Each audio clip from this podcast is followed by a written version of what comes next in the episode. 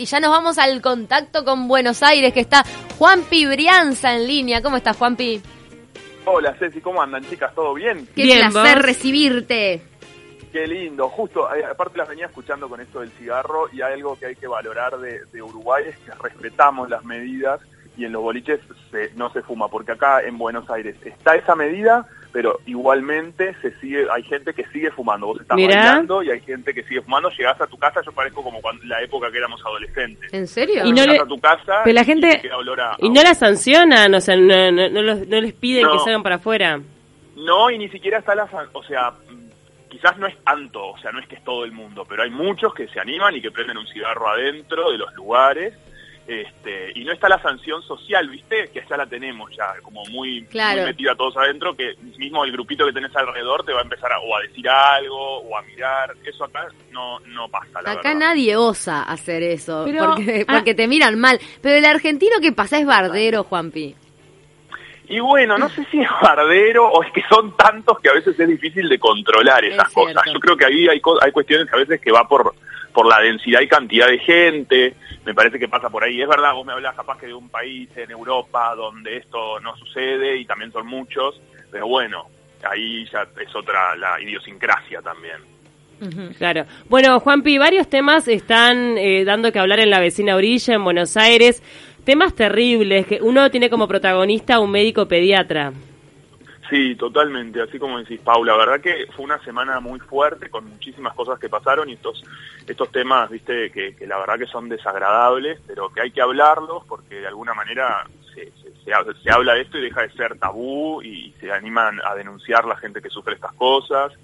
Este, el caso del pediatra es de Ricardo Russo, un pediatra de 55 años que trabajaba en el Garraham hace 26 años. Él trabajaba como pediatra, era jefe de inmunología y reumatología infantil. Encima considerado una eminencia, ¿no? Era un jerarca. Totalmente, totalmente un jerarca, una eminencia. O sea, o sea, se hicieron obviamente públicas un montón de conferencias de él donde lo ves hablando. O sea, y, y una cuestión que alguien no se podría imaginar, ¿no? O sea, el Garraham es como el lugar eh, más importante, digamos, de la Argentina en nivel de pediatría. O sea, es donde uno va y lleva a sus niños y es confianza total.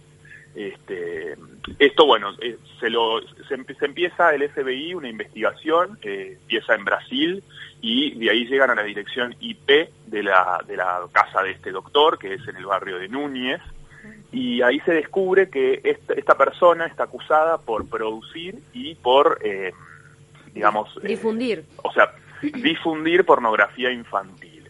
Lo que ahora se salió a la luz, al principio fue medio confuso, se hablaba de que en el consultorio se habrían tomado alguna de las fotografías. Estamos hablando de, de bebitos de- desde 6 meses hasta niños de 14 años. Es, realmente es, es, Le encontraron, le encontraron todo el material en la casa, ¿no? O sea que él Exacto, le estaba alimentando a esta red de pornografía internacional. Exactamente, le hacen un allanamiento hace unos seis meses aproximadamente, en el mes de noviembre se hace un allanamiento y se le, obviamente se le, se le saca lo que es la computadora, los teléfonos, los pendrive, un montón de cosas.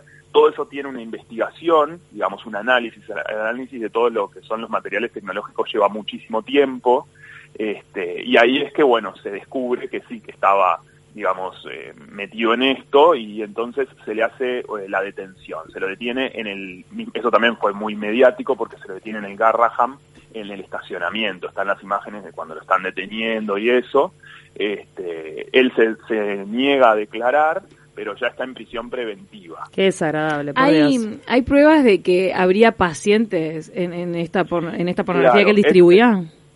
Ese es el tema. Las pruebas hasta ahora no están eh, claras, digamos, no se habla de si son pacientes o no, pero sí, y, y tampoco, al principio salió una versión de que se identificaba por las fotos que se hablaba de que era el consultorio. Sí, porque dice Esa- que se veían camillas en las fotos, ¿no? Claro, esa versión ahora salió una nueva de que no, de hecho el Garraham este, sale diciendo de que no era, mm, como la fiscal había dicho, que ninguna de las fotos habrían sido tomadas dentro del consultorio. O sea, eso todavía no está claro, digamos, porque está en proceso judicial y en plena investigación. Juanpi, tampoco se sabe- se confirmó, ¿Mm? o sea, tampoco se han dado detalles de, de- de qué tipo de fotografías eran, si estábamos hablando de desnudos de los niños o si eran obligados a tener alguna acción, todo eso se va a empezar Eh, a, a conocer ahora. Exactamente, se va a empezar a conocer ahora. Eh, por lo que se ha hablado, sí se habla de desnudos de los niños este, pero en acciones todavía nadie habló, como tampoco se habla de que él apareciese en las fotos. Bien. O sea, hasta el momento no, no se habla de eso, digamos, pero sí de que, bueno, que él pertenecía a una red de pornografía infantil internacional. Además, viste que empiezan un montón de investigaciones y, eh, por ejemplo, el FBI lanzó un comunicado con eh, los símbolos que usan los pedofilios para reconocerse en Internet, en distintos... mm, ¿Se blogs sabe lo que usan los pedófilos para eso? ¿Cómo? Exactamente, se habla, se habla por ejemplo de tres símbolos, uno que es un triángulo, que se llama blogo, que es como la atracción, es, es espantoso, pero es para saber también, ¿no? No, claro, La para poder, eh, si uno lo varones. ve, lo denunciarlo. Claro, atracción varones eh, menores. Después está lo que es el corazón, que lo llaman globo, que es la atracción por niñas, y después está la mariposa, que es- sería quienes buscan a menores de, de ambos sexos. Una foto publicada por este doctor el 10 de mayo en su Facebook tendría una mariposa. Eso también está en investigación. La Claro. verdad que es desagradable, el caso conmociona, todo el tiempo se está hablando de esto. Qué gente retorcida, ojalá que mirá, los, no, no, no No, no, la verdad No, que es terrible. Y, y cómo deben estar todos los padres de los pacientes de ese hospital. Porque todos además los pacientes que pasaron por ese médico. Es un sea, hombre que estuvo en contacto con un montón de niños, que los padres le confiaron este, la salud de su hijo, la verdad, Pero, indignante. Además, cuando Claro. en la etapa de pediatría, la, la, toda la revisión de los genitales, todo lo hace el médico pediatra, a diferencia con, que en el adulto te derivan a un ginecólogo, a un- ¿no? Es en el, en el caso del pediatra unifica todo, entonces saber que es un pedófilo un- o un tipo que está integrando una red de pornografía, que tocó a tu hijo, yo te digo la verdad, no sé cómo no, no lo, lo linchan todos los padres de ese, de ese sanatorio. Sí, la verdad que es horrible. eh, con respecto a eso, se, se, se publicó acá un número en la Argentina para los pacientes que, o las personas que piensan que pueden haber sido atendidos por él, porque imagínate que hay gente que ya es mayor, este, o bueno, o sus hijos también. Eh, Terrible. para- justamente para aportar a la causa, digamos. Bueno, y La otro- verdad que es terrible. sí. Y otro caso terrible que también involucra abuso a menores es el del hijo de los nocheros. Sí, eso también fue terrible y además se presentó de una manera muy particular, por lo menos mediáticamente. El hijo de los nocheros, de- el hijo de, Mario Teruel, estamos hablando de Lautaro Teruel, que es uno, de, o sea, es uno de sus hijos, que hoy en día es mayor de edad, tiene 27 años, se publica un audio, esto se hizo eh, recién ahora mediático, pero él eh, est- est- estaría detenido ya hace un tiempo, digamos, y ya estaba con prisión, pero no era de, eh, público, lo cual también se habla mucho de por qué se esconde esto, ¿no? ¿Qué pasa si es que por ser hijo de los nocheros, que tienen una importancia muy grande en Salta, los medios no lo sacaron a la luz, no se respetó, qué pasó ahí? La cuestión es que la víctima en ese momento era menor de edad, tendría entre aproximadamente 6 y 7 años según el audio, esto se hace público porque la víctima hoy en día, que tiene 17 años, se animó a juntarse con, con este joven, con Lautaro, digamos, y lo grabó en una conversación donde hablaban de los hechos que habían sucedido. Mm. Parece ser que las familias eran muy amigas, las abuelas de ellos eran muy amigos, y la chica se quedaba eh, los fines de semana eh, siendo cuidada por las abuelas que se juntaban a, a estar en la casa. Entonces, ahí habría abusado de ella reiteradas veces en los fines de semana donde las abuelas se juntaban. Se- cuestión que pasan los años, la chica la verdad es que sufre de anorexia, de bulimia, todo esto según lo que habla la mamá de, Mm. la, de, de la chica. Eh, bueno, hay un montón, viste, de, de problemas que hacen que, que qué estaba pasando, también él, eh, se intentó sacar la vida más de una vez, entonces la madre obviamente empieza a cuestionarse qué es lo que pasa y a investigar ahí y descubre, eh, porque se lo dice primero a la niña, se lo dice a la abuela y después la abuela y lo hablan con la mamá.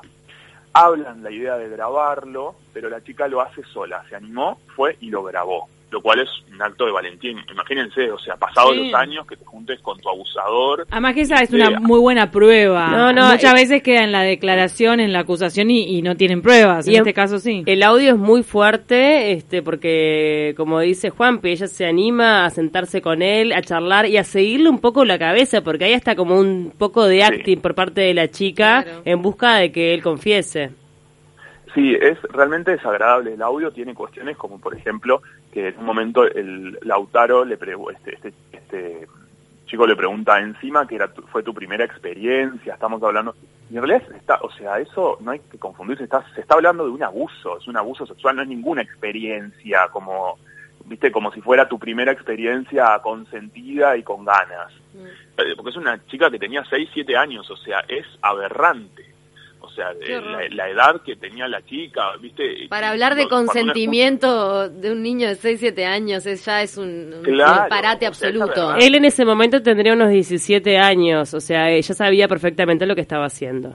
Él sabía perfectamente lo que estaba haciendo, porque aparte en el audio se, se- eso queda clarísimo, que le dice yo me daba cuenta que a vos no te gustaba y yo seguía igual. Él habla como de un, una- es, es muy falso el audio desde el momento en que él se hace el que de alguna manera pide disculpas y si uno se pone a escuchar el audio con atención, te das cuenta que más que nada está preocupado por el tema de la justicia y no tanto por eh, la chica o lo que hizo y, tampoco es que está tan arrepentido. Después aparecen más, eh, más partes del audio, otros audios donde él ya descubre como si la chica lo fuese a denunciar, entonces le ruega llorando que él no puede ir preso, que por favor, es realmente desagradable porque aparte uno ve ahí la cabeza esa que ni siquiera se da cuenta del horror que cometió, Claro. o sea, no es que, eh, o sea, ahí, viste, cuando se, se, se, se ve a la luz claramente esa cabeza por dónde pasa. O sea, la chica también obviamente le pregunta, por ejemplo, el por qué se lo hizo, ¿viste? Y en el audio se ve a un, a un Lautaro que está preocupado por la situación de libertad, pero no que está arrepe- arrepentido. Eso obviamente en las pericias psiquiátricas y físicas va a saltar, al, pero rapidísimo. Mm.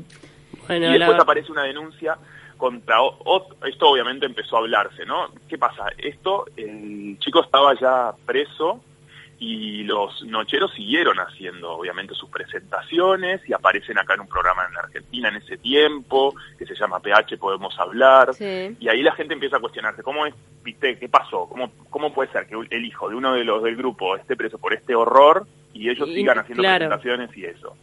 Se empieza a hablar de eso, parecería que en principio Mario, quien es el padre, no les habría contado al resto de- del grupo, porque son familia, los nocheros son, son familia entre ellos. Ah, yo no sabía. Parecería que no les habría no les habría contado bien qué pasó y bueno, ahí empiezan como las distintas versiones y especulaciones de por qué seguían con las presentaciones, cómo puede ser, qué pasa y todo eso. Mm.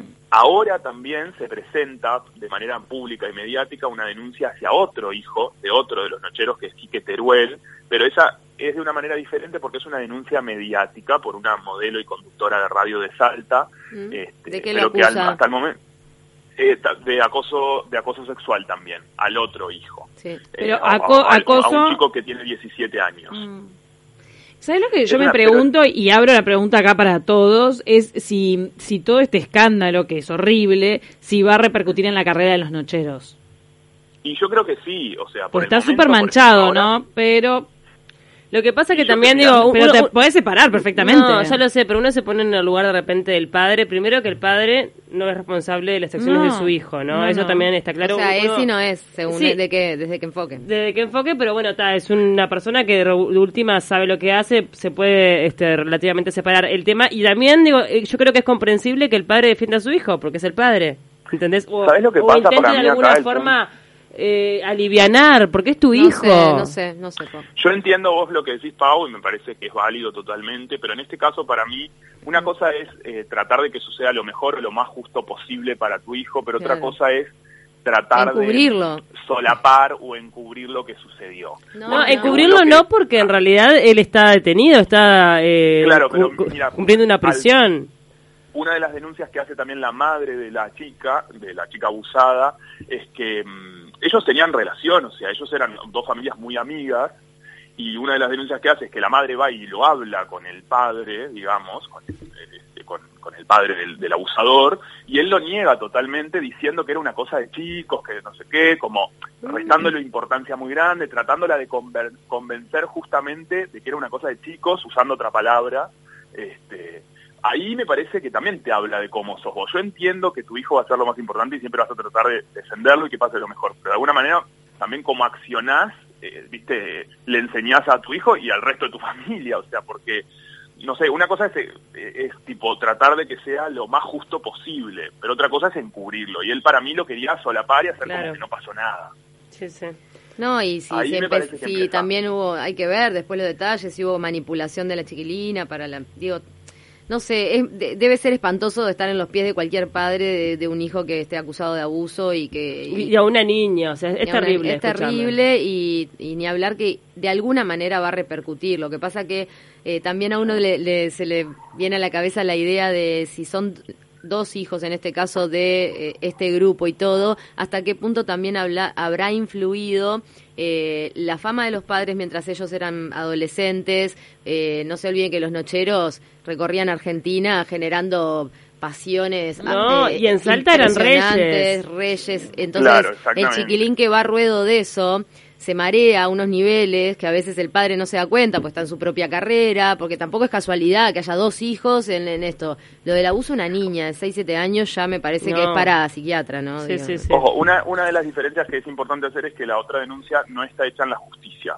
Ah, eh, bien. digamos, por- al momento, que eso me parece que es importante Todavía hacerla- no se la puede hablar de que haya un abuso configurado ni nada, por entonces. es- presuntos, exacto, exacto. Es una denuncia mediática que realmente es diferente. Igual ahí está, está también la opción de que uno cree también en las víctimas, ¿no? Y hay gente que capaz que no se anima a, a ir a la justicia, también está el tema de la presión, de una- todo lo que hablabas recién, una familia muy conocida, Mm. puede haber miedos de por medio, no se sabe. Y zonas grises, zonas grises donde la persona no de piensa que, que es- va avasallando y no toma en cuenta el consentimiento del otro. Hay, Sí. hay mucho tema para seguir aprendiendo como sociedades Sí, en esto de... Eso sobre todo en el caso de, de, de este caso, supuesto sí, caso de, este. claro, en el otro no, porque digo, él hasta confiesa, lo acepta y estamos hablando Claro. de No, y no, hay niña. no puede haber consentimiento. Por más que la niña de 6, 7 años te diga que sí, es obvio que alguien le lavó el cerebro y que está sometida, manipulada psicológicamente. O sea, no. No, hay un consentimiento en, en ahí. el audio él dice hasta en un momento, he jodido darse cuenta de que uno fue un abusador, pero yo ya no soy así.